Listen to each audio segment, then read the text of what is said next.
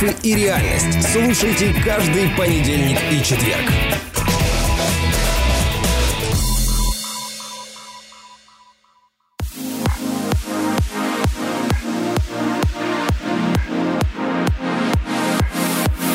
Добрый день, дорогие друзья, доброго понедельника, всех россиян с Днем России, с нашим праздником. Ну что ж, мы продолжаем публиковать для вас интервью наших выпускников. И сегодня вы послушаете супружескую пару, которая прошла у меня обучение на школе мышления.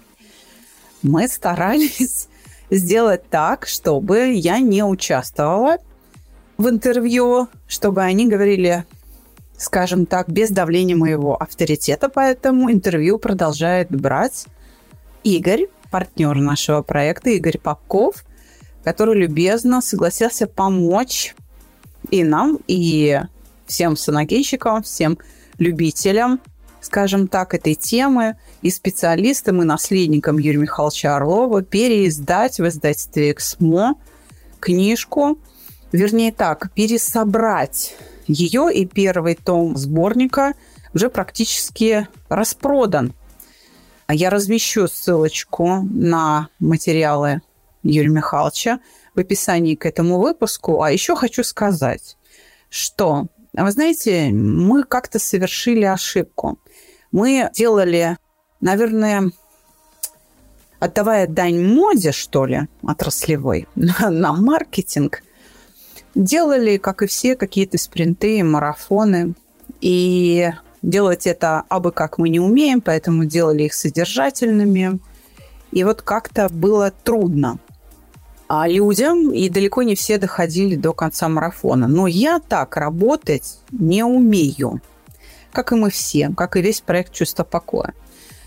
Поэтому марафоны были тяжелыми, потому что задания были, вообще говоря, основательные, вот так скажем.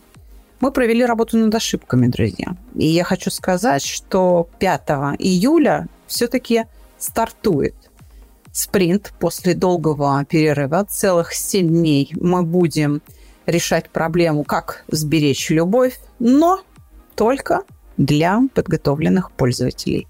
Только для выпускников. Мои дорогие выпускники – а, и те, кто прошел тренинг «Шаг к себе», и те, кто были у нас на индивидуальной программе, и, конечно, выпускники школы мышления, ненасытные мои ученики, которые продолжают хотеть учиться и погружаться в эту тему и совершенствоваться в этой способности быть счастливыми при любых обстоятельствах. Конечно, тема «Как беречь любовь», она животрепещущая, бесконечная. И, наверное, честно говоря, самое сложное. Поэтому научиться беречь любовь требуется довольно серьезное время и довольно серьезные усилия. Постольку, поскольку именно эта тема не является центральной ни в школе мышления, ни на тренинге «Шаг к себе», мы ее, так скажем, выделили, подготовили упражнения, которые по силам опытным пользователям. Ну что ж, жду ваших заявок. А пока Встречайте, Василий и Алина. Мы начинаем всегда с традиционного вопроса «Кто вы, зачем?» и как нашли чувство покоя. Не знаю, как вы будете отвечать вместе. Тебе, Василий, слово, потому что Хорошо, чувство покоя я нашел его ты. нашел. А, А, Я в свое время занимался своим развитием и работал с психологами, вот, читал разные книги, и мне было очень интересно найти что-то, что мне даст э, механизм для как бы, улучшения себя, да, для работы там, над ситуациями, над различными моментами. Но именно механизм, чтобы я мог сам это осуществлять, мне для, для меня это было очень важно. И наткнулся на э, лекции Орлова, стал там читать, слушать там то, что было в интернете. И через это нашел подкасты. Прослушал все подкасты, стало очень интересно. Нашел, соответственно, Александру тогда. Пришел к ним на консультацию, да, пообщался. Решил, что все, хочу. Так и попал. А чего ты искал? Вот, э, ну, я э, объясню, да, то есть человек ищет чего-то, куда-то ищет, лазит какие-то подкасты, что-то там слушает. Наверное, зачем-то это было надо? Какие-то серьезные проблемы были в жизни или что? Проблемы, не проблемы. Хочется двигаться, развиваться, чего-то достигать. А есть понимание, что меня ограничивают мои же какие-то внутренние установки, да, что я чего-то не могу, что-то для меня сложно, потому что у меня есть какой-то там бэкграунд, да, какое-то прошлое мое, которое меня держит определенным образом.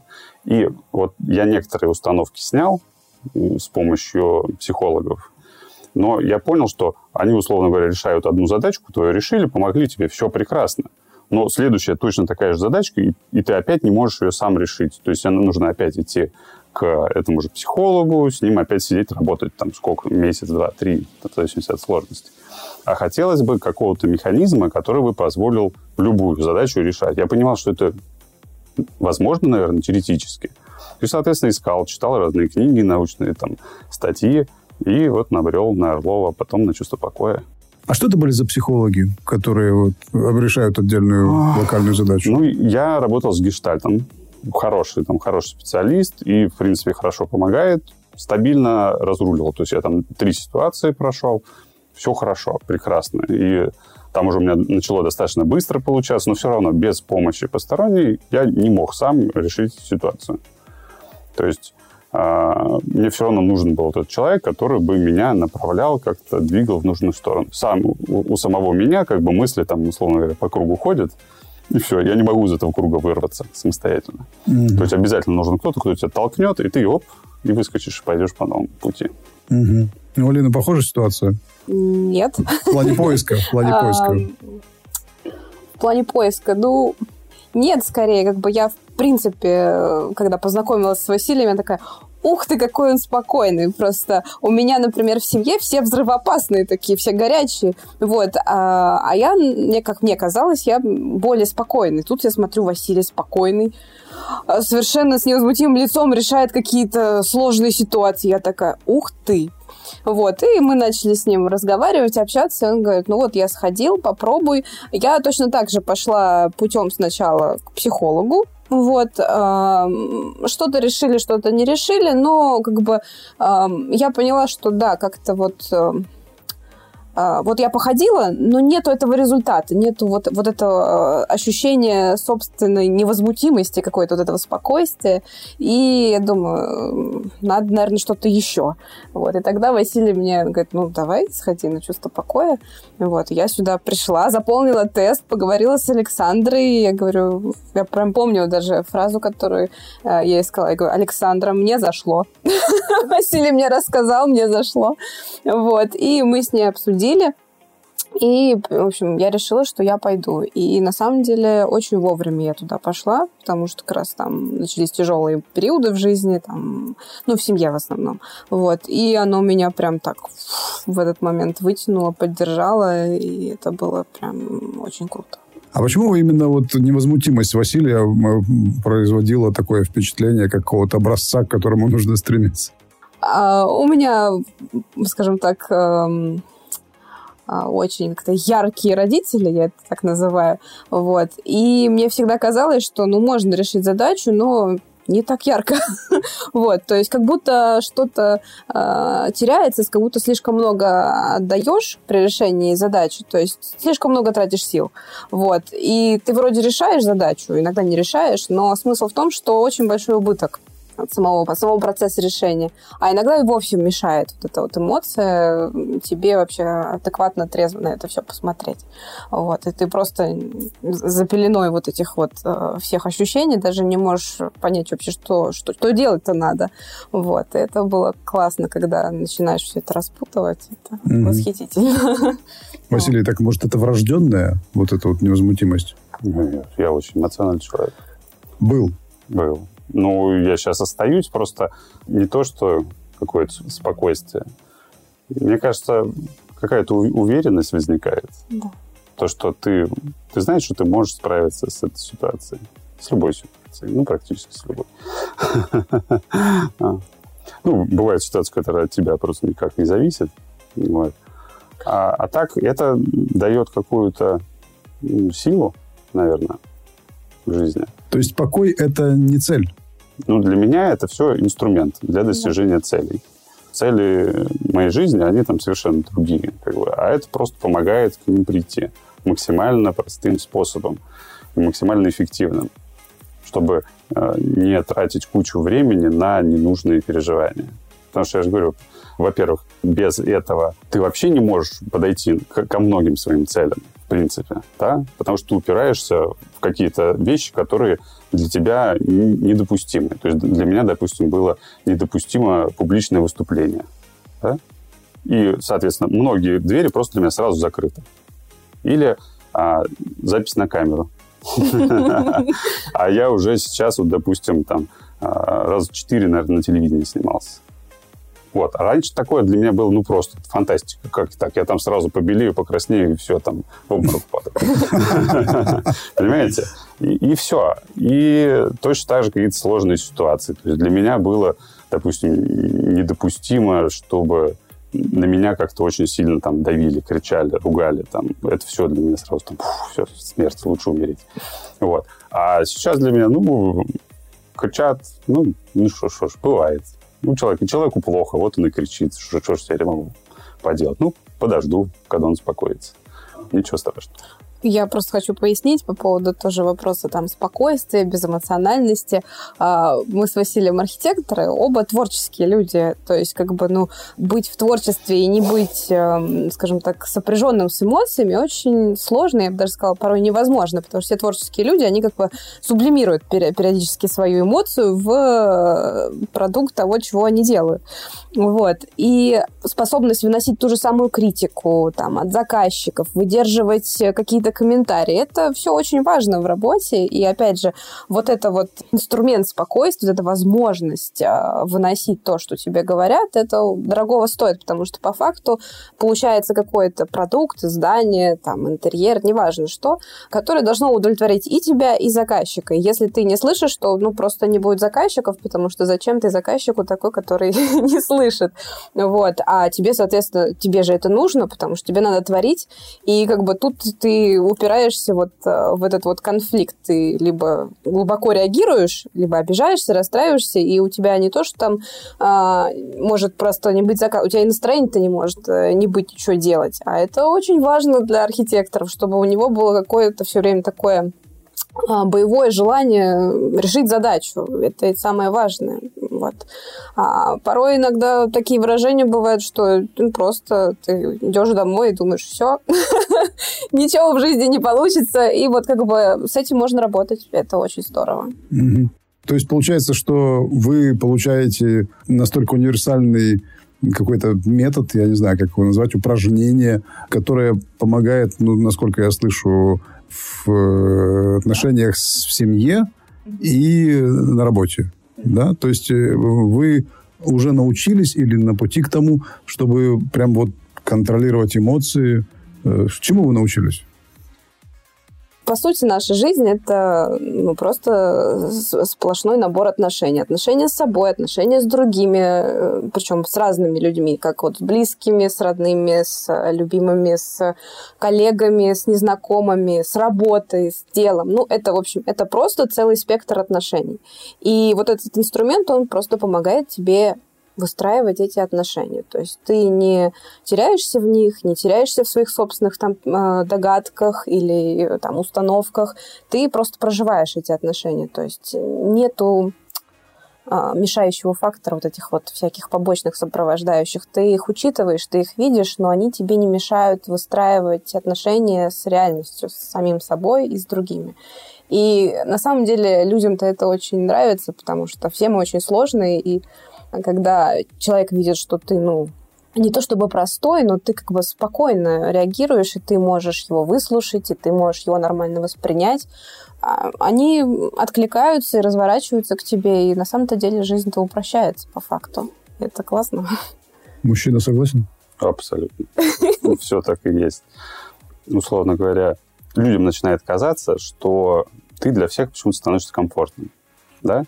То есть, э, ну, мы же все сложные, да, у нас у всех бывают там тяжелые дни какие-то, там, переживания, на него там кто-то другой накричал, да, а он может на тебя это выплеснуть. Но когда ты вместо того, чтобы среагировать на его агрессию, да, какую-то, ты ее спокойно раз и как бы фу, убрал. И он, он же тоже понимает, он же не дурак, что он не на тебя как бы кричал на самом деле, да, а просто из-за там обиды на кого-то или из каких-то переживаний. И он, видя, что ты спокойно на это среагировал, он тебе становится благодарным. То, что ты не стал на него в ответ кричать, да, не, не поддержал его агрессию, не направил на него и ему от этого становится хорошо, ему становится комфортно с тобой общаться, он хочет с тобой делать дела там, или вместе что-то там устраивать. И это все, это расширяет сразу спектр твоих возможностей по взаимодействию с другими людьми. Это угу. шикарно. Да, звучит внушительно. Я просто хотела добавить, не помню, кто по национальности, по-моему, скандинав, ну, не помню. Есть такой художник, Харлов Битструп. Он э, рисовал такие а комиксы, карикатуры на, ну, на людей. И я почему-то помню, очень запомнился в детстве, у меня такая была толстенная книжка этого Битструпа. Там была такая история. Значит, жена наорала на какого-то мужчину, он оказался большим начальником, и он, значит, по нисходящей там нагрубил тому-то, нагрубил на работе, на работе, значит, человек пришел, пошел там, нагрубил кому-то в магазине, в магазине кто-то нагрубил еще кому-то, ну, в общем, там целая цепочка. В итоге заканчивается тем, что кто-то, я не помню кто, пнул собаку на улице. Собака, значит, обозлилась, и что она сделала? Она облаяла жену самого первого. Вот на самом деле собственно, вся эта технология, которой мы учимся, она позволяет прервать вот этот круг, да, и как бы вложить э, свои силы в то, чтобы, ну, как бы остановить вот этот вот вечный такой калейдоскоп от этого как бы насилия, агрессии, можно сказать так. И ты даешь шанс э, просто кому-то, ну, скажем так, не нагрубить. Mm-hmm. И что тебе-то потом тоже не прилетит, потому что всем на самом деле никто не, ну, как бы, не хочет ни с кем враждовать и ну, как бы, ссориться. Все на самом деле хотят спокойствия, и просто не все не могут с этим справиться. И, как бы, когда ты оказываешься тем человеком, который может это обеспечить, это же очень круто. К тебе тянутся. Как это получается у чувства покоя, там, у Александры, у других педагогов? В чем суть метода? Суть метода – это, как по мне, научить свой мозг по-новому смотреть на свои реакции. У нас вся, вся наша жизнь, на самом деле, это, как говорится, реакции мозга определенные, да, и по умолчанию он научен определенным образом действовать. Ну, как правило, вот в детстве, там, как родители, как там близкие люди, с которыми мы взаимодействовали, тебя вот научили, вот так у тебя идет по жизни дальше. То есть, если, условно говоря, ты часто там взаимодействовал с обижающими людьми, да, то высока вероятность, что ты научишься хорошо обижаться, и так и будешь. Но никто не учит тому, что как бы это первая реакция, да, она важна, она нужна, без нее вообще никак. Но что ее не, не надо давать ей нарастать как снежный ком, да, что она тебя самого раздавит потом. Этому никто не учит в нашем обществе, к сожалению. И вот этот метод на, направлен на то, чтобы уметь этот снежный ком вовремя останавливать, как бы осознавать его, да, что происходит, это самое главное. Понять, что происходит, что это там, условно говоря, допустим, обида, да, из-за чего она произошла, да, что именно было не так. Это очень важно. Просто обычно мы этого не понимаем. Мы просто начинаем злиться или замыкаться, или еще что-то. Без понимания вообще, на что именно ты обиделся-то, что произошло, что тебя не устраивает. А здесь именно ты понимаешь, что произошло, понимаешь, почему это произошло, и можешь дальше уже взаимодействовать правильно, mm-hmm. так как это нужно, а не так, как автоматизмы тебя заставляют действовать. Вот mm-hmm. в этом весь смысл. Интересно. А с первого раза не получилось это, это освоить? Почему решили вернуться? А, я так по очереди возвращаюсь. Да. Очереди, да. Сначала Василий прошел э, чувство покоя, потом я прошла чувство покоя, а потом мы вместе пошли на школу мышления. А, вот. так вот я возвращаюсь к своему вопросу. Да. С одного раза не удалось это освоить? Нет, школа мышления это же не то же самое. Два раза приходил на, на шаг к себе или, или нет, как? Нет, один а, раз. А, один раз? Один раз, да. А в первый раз это были только подкасты? Нет, я один раз учился. На, на шаге... школе мышления. Я учился один раз. Один раз? И на шаге к себе один раз учился. Э, Ну, тогда это не называлось еще шагом Да. к себе. А, а, все Да, понял. я поэтому я могу это вот я на этой на первой стадии один раз был как бы и все с первого раза освоил и оно с первого раза начало работать все очень хорошо Но потом почему-то захотелось пойти на школу мышления. А я случайно туда попал А это я. А, так, Это интересно. я. Это я прошла чувство покоя, в- там, когда, по-моему, в 22 нет, в 21 году все было классно. По сути, я год с ним, вот с этим вот навыком отжила и поняла, что, ну, жизнь-то идет, и все классно, что я могу распознать обиду, могу распознать вину, могу распознать стыд, но что-то мне не хватает. Ну, это такая, не знаю, любопытство, может быть, э, желание все-таки что-то делать, э, мозгами шевелить. И я поняла, что хорошо, я их распознаю, но есть же еще одна ступень. Вот, я знала, что она есть. И думаю, надо сходить, впереди же много всего интересного ждет и с Василием, и в семье, и на работе. И думаю, ну, надо пройти. Очень долго сомневалась. А, Очень долго, значит, думала, идти, не идти, идти, не идти. А потом в какой-то момент вернулась в чаты наши, которые в Телеграме у Александры, и начала там общаться.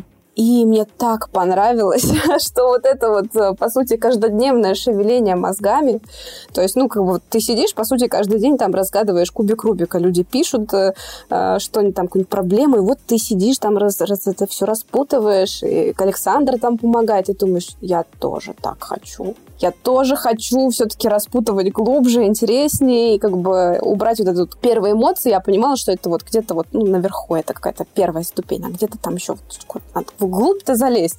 Потому что, ну, явно есть там кто-то пишет ум- умные вещи глубже, чем я думаю. Ну, я тоже хочу. И, в общем, пошла на школу, и вот э, Василий, я помню, я прихожу, сижу, значит, за ноутбуком, там, значит, идет обсуждение, и Василий такой, нет, я не могу, я тоже хочу, и, в общем, оплатил, вот, потому что тоже сказал, вы там так, и такие интересные вещи, значит, обсуждаете. Я, я тоже пойду. И так, в общем, мы прошли вторую школу. Ага. Как бы вы описали разницу между этими двумя уровнями? Все просто первый уровень это именно а, механизм по работе с эмоциями а второй уровень это перестройка своего мышления в целом то есть э, ты уже умеешь распознавать, умеешь их там э, угошать. Это именно такой механизм. А второе – это перестройка вообще своего мировосприятия. Так, как это тебе там надо. М. Вот, условно говоря, ты себе вначале ставишь цель, да, что ты хочешь достичь. И в, в процессе ты себя пересобираешь таким образом, чтобы стать тем человеком, который сможет к этой цели прийти. Мгм. Мгм. У большинства, правда, цели в процессе тоже 10 раз поменялись. Какие у вас были? У меня была та самая невозмутимость, о которой я говорила, потому что я поняла, что хорошо, я чувство покоя прошла, но невозмутимости не добавилось. То есть я как бы продолжила переживать обиды.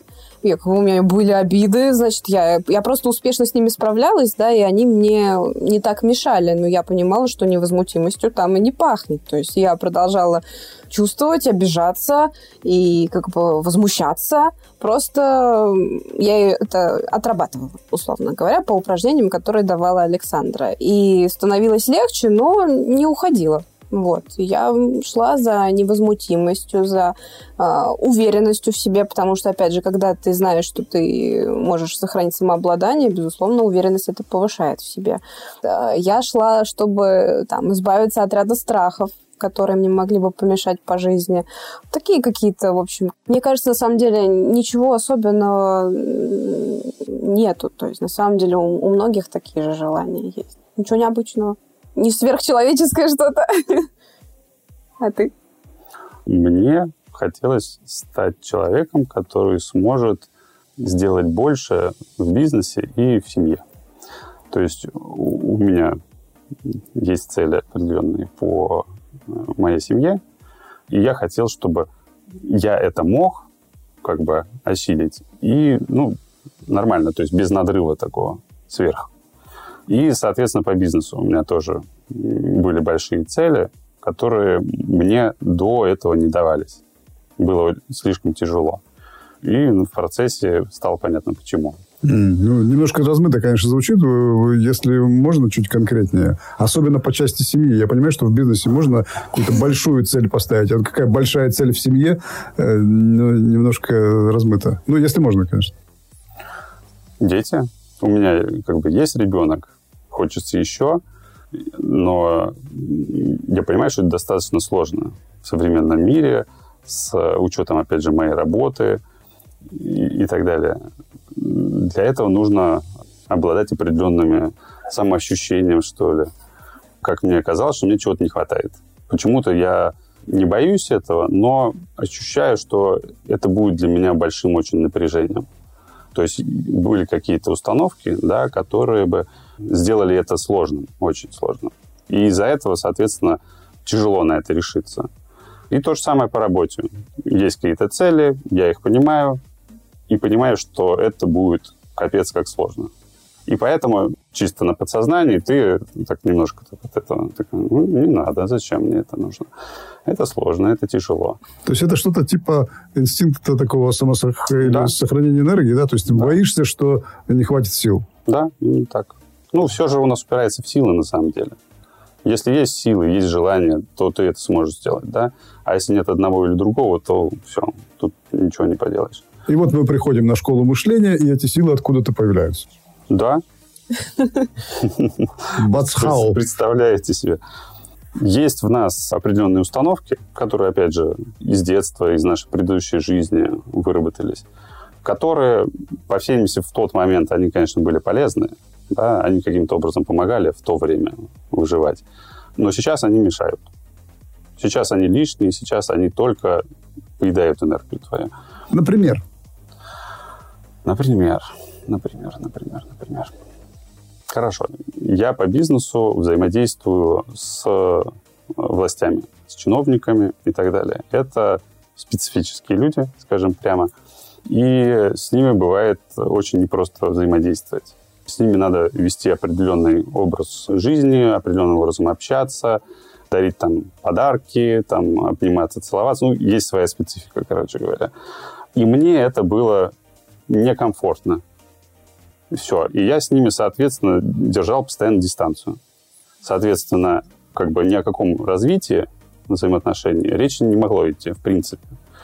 После того, как я, как говорится, пересобрал эту ситуацию для себя, то мне стало абсолютно спокойно, комфортно. Я могу там подарить что угодно, там обняться, поцеловаться, там вместе там сходить что-нибудь попить, поесть. Это стало для меня легко и просто из-за того, что они что, вдруг стали какими-то другими, или что изменилось-то? Они остались абсолютно прежними. Я перестал этого, как говорится, а, для меня раньше это было, ну, не табу, но почему-то для меня было некомфортно. Некомфортно. Я считал, что это ненормально, не неправильно, нехорошо так себя вести.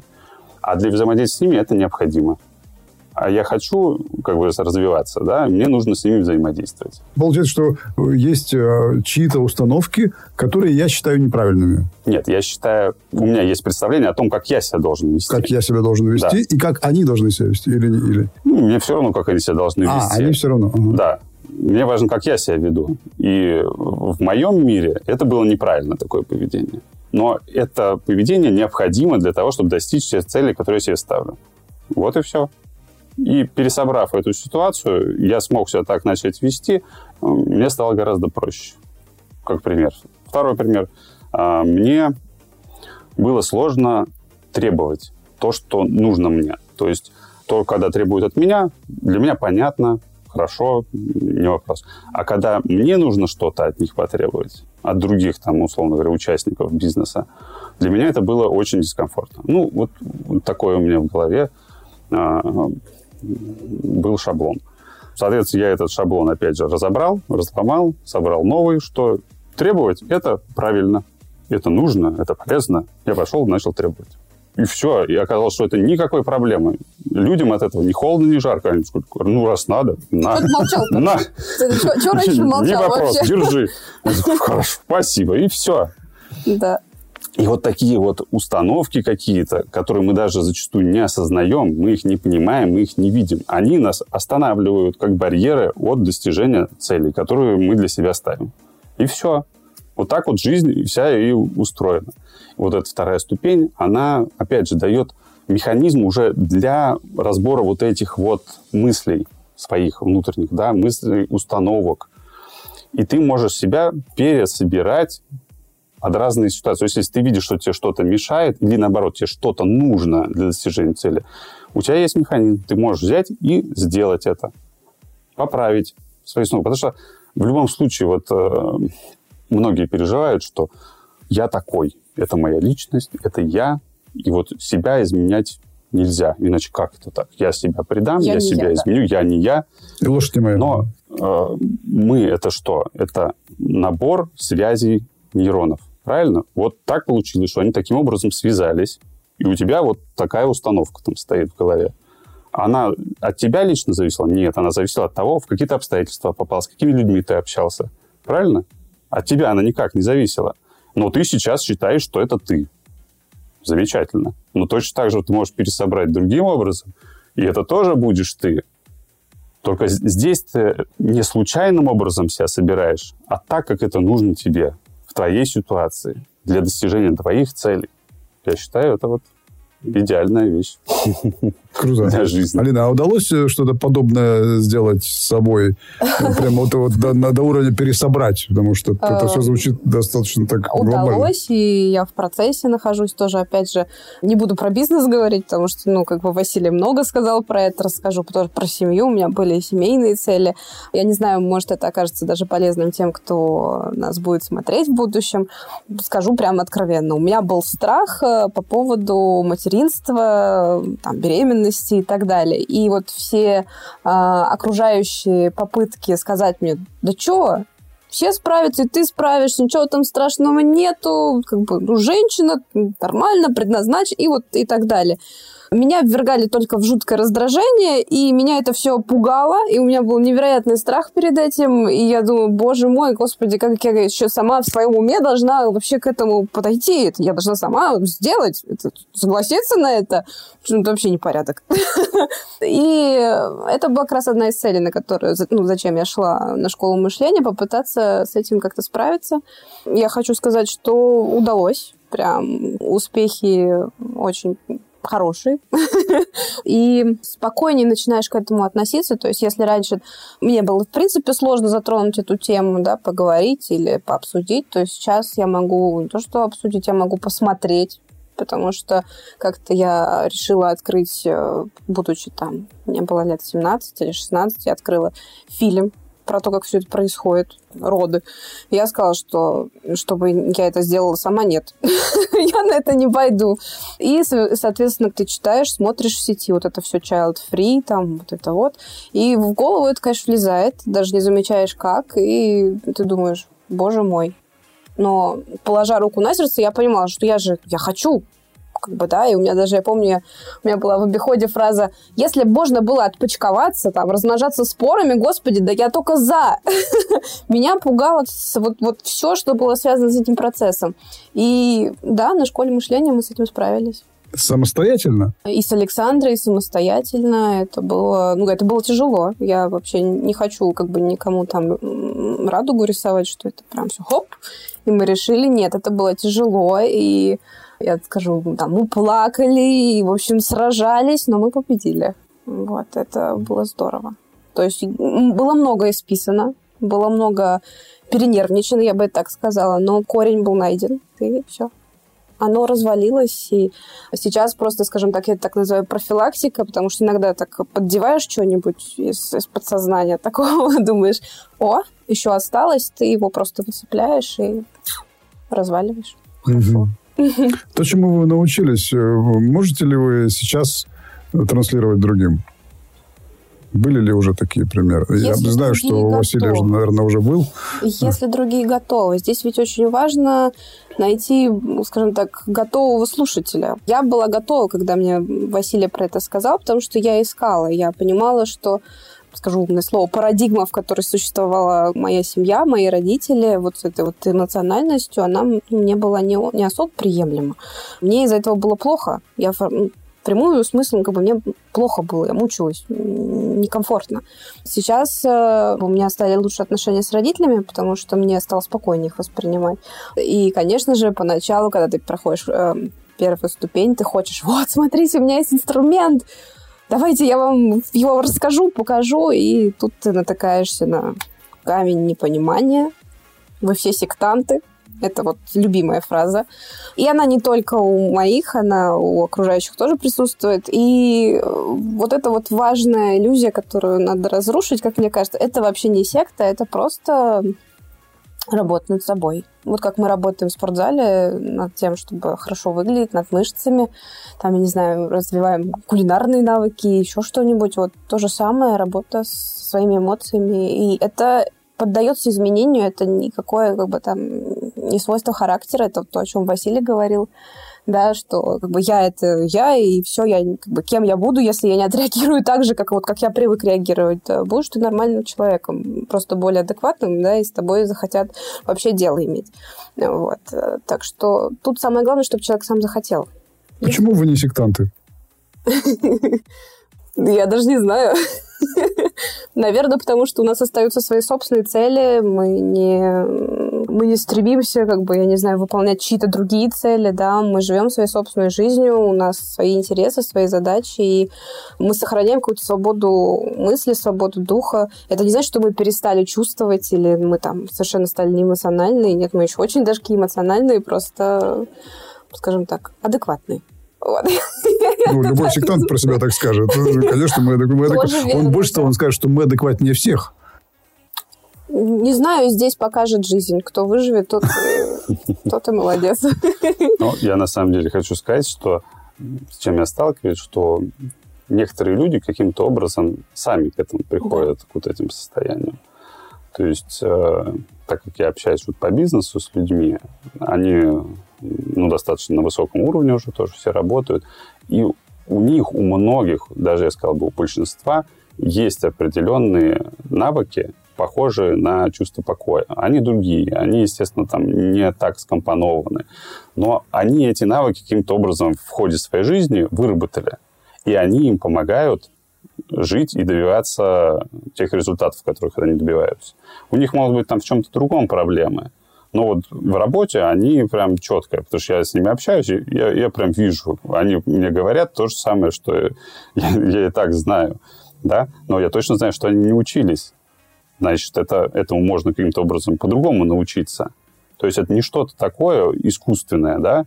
Это, э, как мне кажется, ну, условно говоря, все великие люди обладают специфическим взглядом на жизнь. У них по-особенному работает мозг. Они только благодаря этому и могут достигать вот своих великих вершин. Неважно в чем, там, в искусстве, в бизнесе, в управлении. Там. И этим навыкам можно научиться, очевидно. Вопрос, как этому научиться?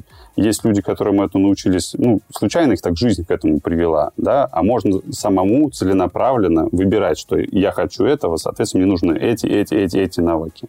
Точно так же, как мы идем, допустим, в институт, мы знаем, что мы хотим, допустим, стать архитектором, нам для этого нужно чертить, рисовать, считать и так далее. И мы идем эти предметы все изучаем и становимся архитекторами в итоге. И здесь то же самое. Просто ты изучаешь не науки, да, ты изучаешь определенные навыки, определенные алгоритмы действия и так далее. И как бы вот школа мышления это дает механизм для изучения и внедрения в свою жизнь вот этих вот навыков. Кому подходит этот метод? Есть ли какие-то ограничения? Есть ли какие-то критерии отбора? Я не знаю. Э, Алина, допустим, сказала, что для того, чтобы транслировать э, этот метод, э, эти принципы кому-то другому, нужно, чтобы человек был готов. Как определить, в чем состоит эта готовность? В желании и да. в неудовлетворении своим текущим состоянием. И у меня есть еще такое ощущение, я не знаю, насколько оно правильно или неправильно, но, как мне кажется, что этот метод больше подходит для людей с аналитическим складом ума. За счет того, что тебе дают методику, да, алгоритм, которым надо пользоваться. Те, кому... Ну, вот я просто смотрю по группам, только под, с, с которыми я взаимодействовал, там, на первом этапе, на втором этапе.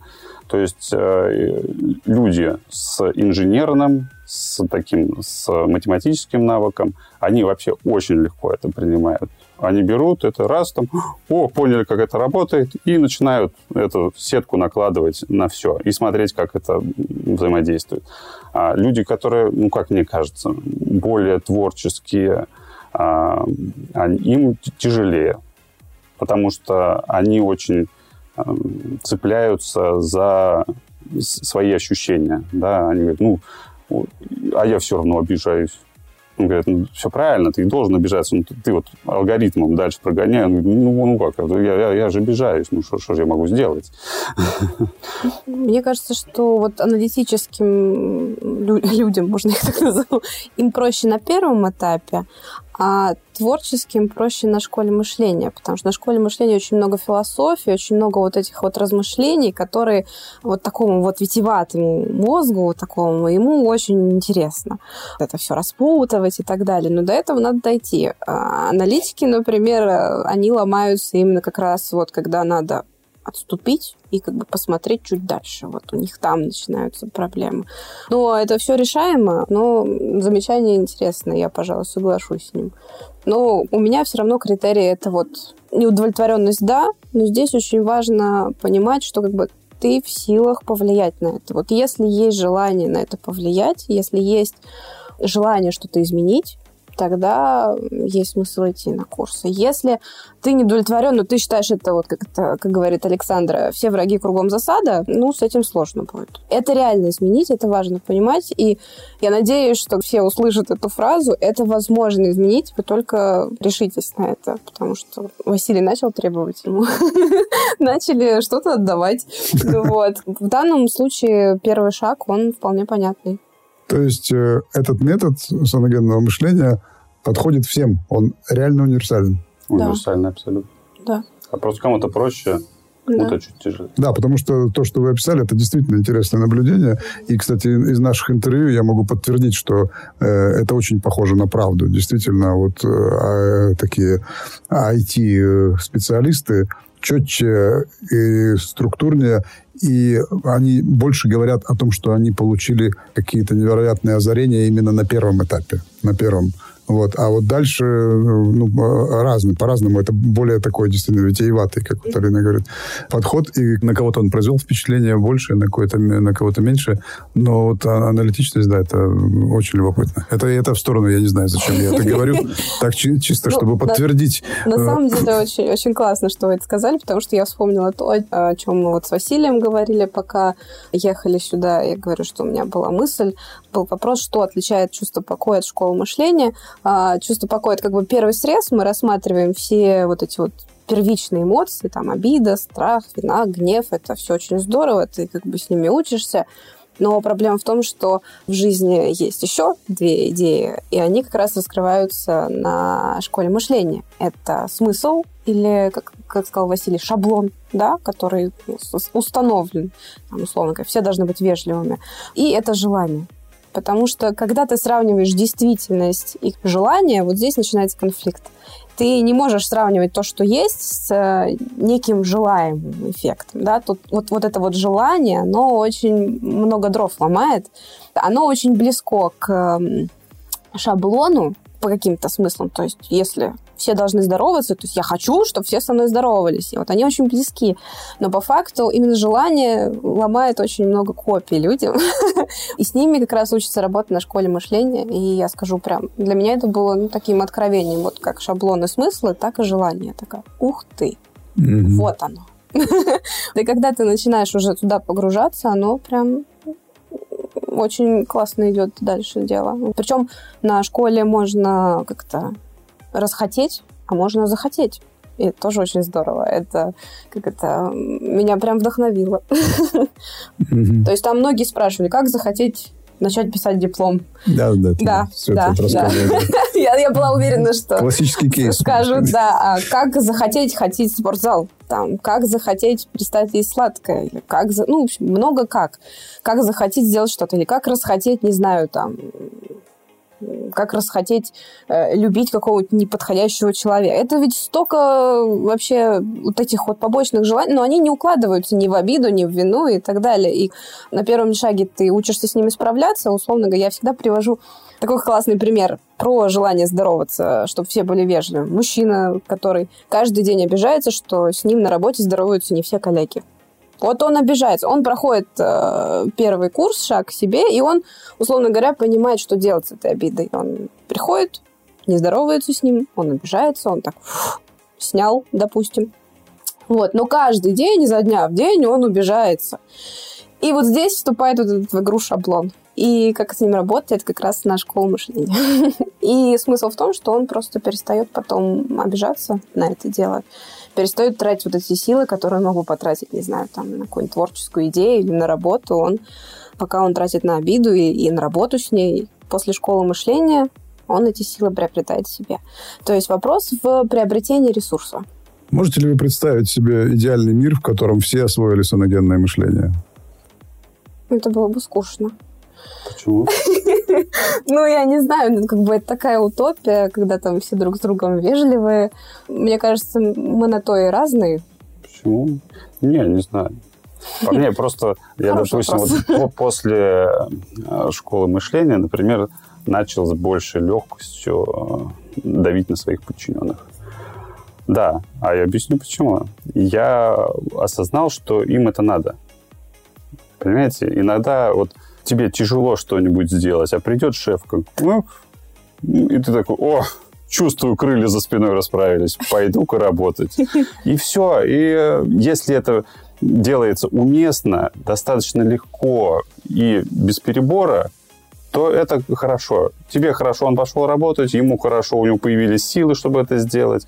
У меня есть один Гиб, он, ну, хороший, толковый парень, но энергии ноль. И, соответственно, когда он идет там согласовывать куда-нибудь документацию, он там придет, помямлит, ему, естественно, скажут, шел вон. Он, ну, ладно, пошел вон. Когда я его накачаю, он придет, там, начнет кулаком по столу стучать, он говорит, ну, ладно, давай, согласуем. И все. Итак, идеальный мир. Он возможен, когда все в саногенном мышлении, когда все понимают. То есть я прихожу, на меня там кричат, я такой, Хорошо, давай, давай еще, еще подбавь жарку. Нормально, все, пошел работать. Вполне возможно. Это было бы, а, как мне кажется, честно. Каждый бы делал то, что необходимо, без лишнего, для достижения своих целей.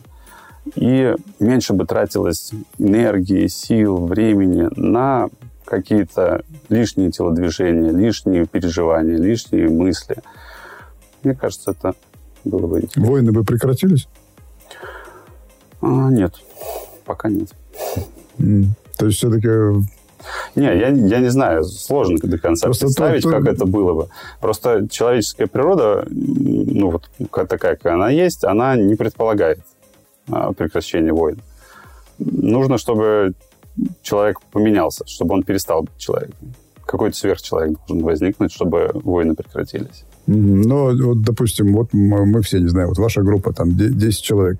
Можно ли представить себе, что кто-то из вас, а, освоивших этот метод, разобравшийся со своими препятствиями, растворивший страх, гнев, обиду и все остальное, научившийся хотеть э, и так далее, может ли он воевать?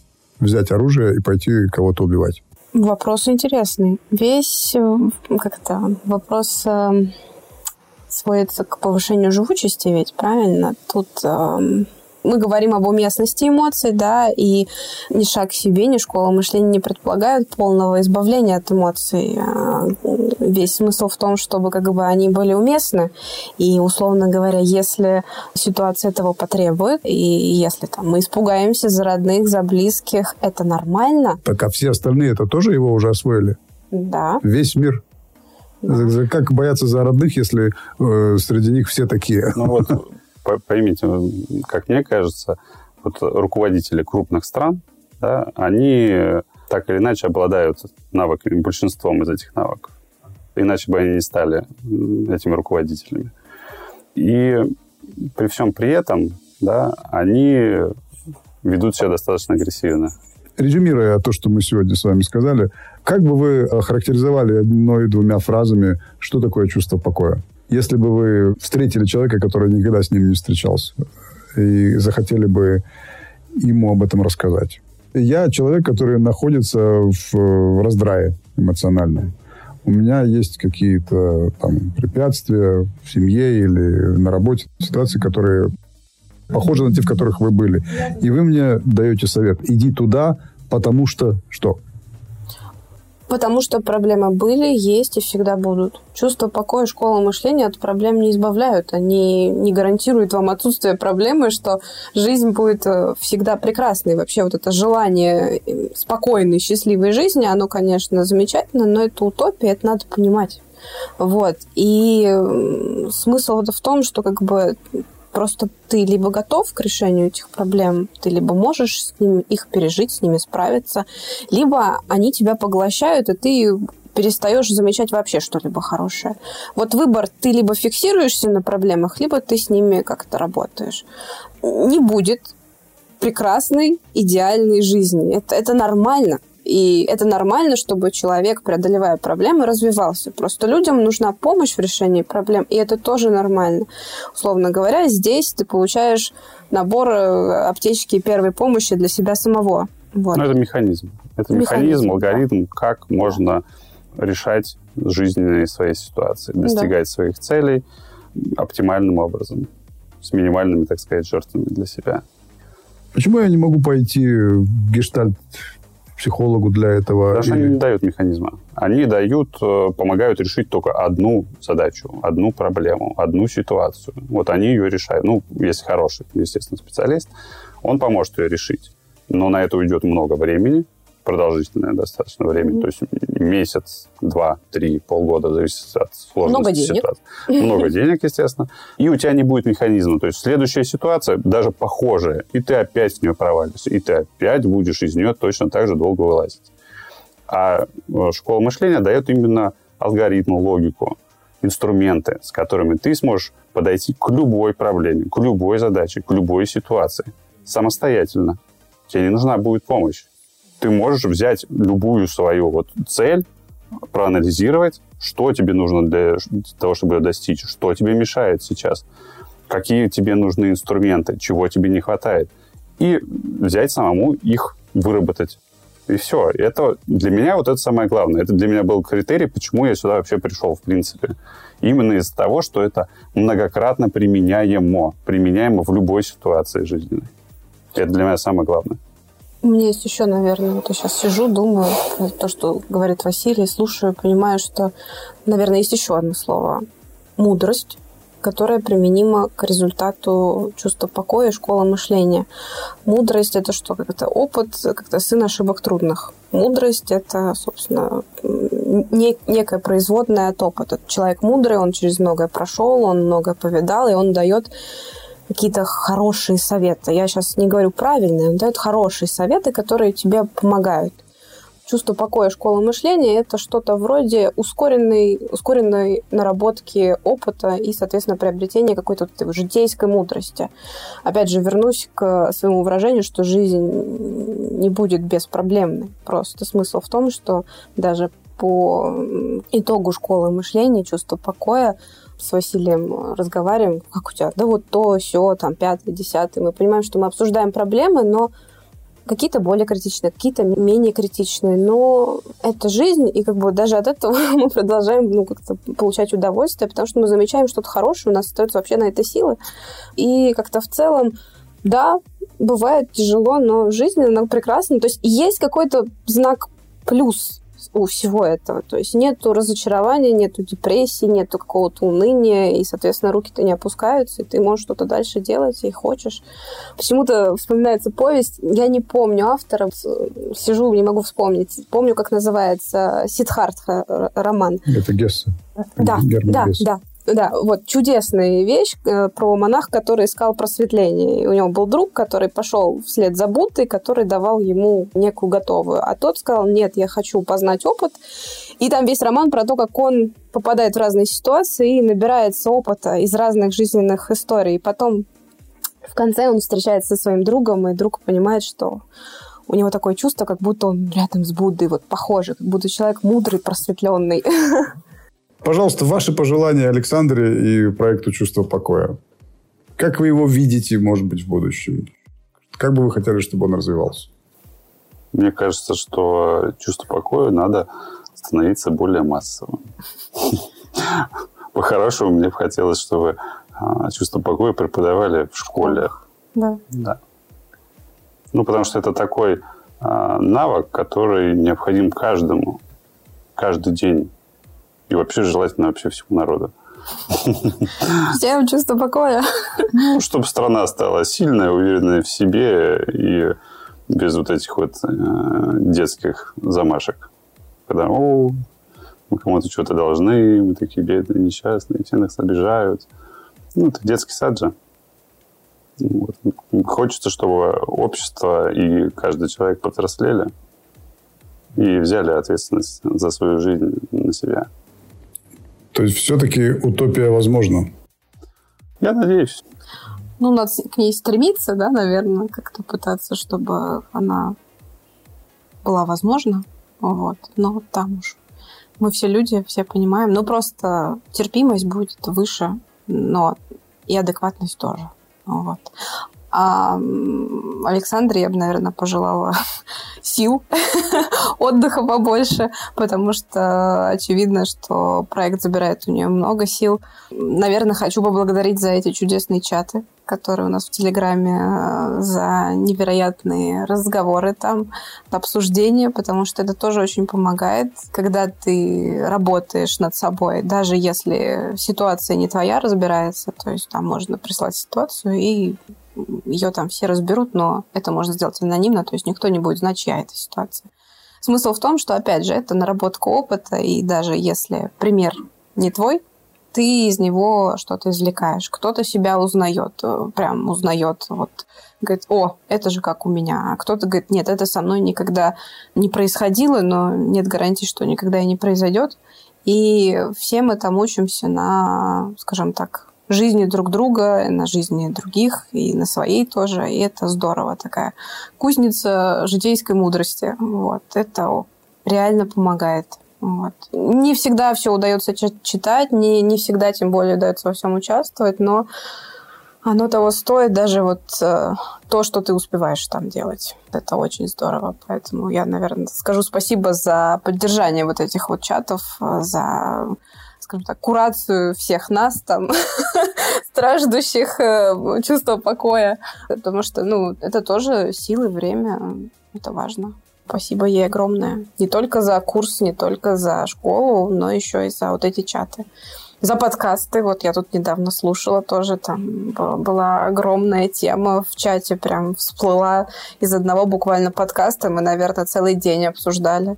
Это мощно было. Прям очень здорово. И кто-то там трансформирует свои представления, кто-то уверяется, наоборот, в них, что молодец, он хорошо думал. А кто-то, наоборот, начинает задаваться вообще этим вопросами. Раньше они его не интересовали, а тут, ух ты, Потому что сейчас очень много информации в интернете, и ты просто не все можешь отфильтровать, и не всему можешь дать адекватную оценку. И, как по мне, чувство покоя и школа мышления, они ну, учат думать не учат размышлять, учат преобразовывать то, что с тобой происходит, в опыт. Это важно. И в семейных отношениях, в любви тоже ясность добавляется, потому что, ну, сейчас очень многое путает э, с любовью то, что не любовь. И в этом тоже большая ясность появляется. И как бы за это тоже, мне кажется, Александру есть смысл поблагодарить, потому что, я думаю, очень многие выходят из губительных отношений. Кто-то, наоборот, сохраняет эти отношения, то есть не дает им развалиться и не рушит все то, да, да, не рушит все то, что было, и наоборот переводит их на новый уровень. Там все говорят, брак это не любовь. Брак строится на любви, но да, у него есть свои функции, и без любви ему сложно. Как говорит Александра, есть божественные отношения, а есть потребительские, ден- денежно-торговые. Это может быть в чем угодно, не обязательно в деньгах. Смысл а, в тренировке... О, вспомнила. Различительные способности. Чтобы мы все чуть внимательнее смотрели и видели. Чего? Спасибо. Хорошо. Ну все. Ну тогда точно все.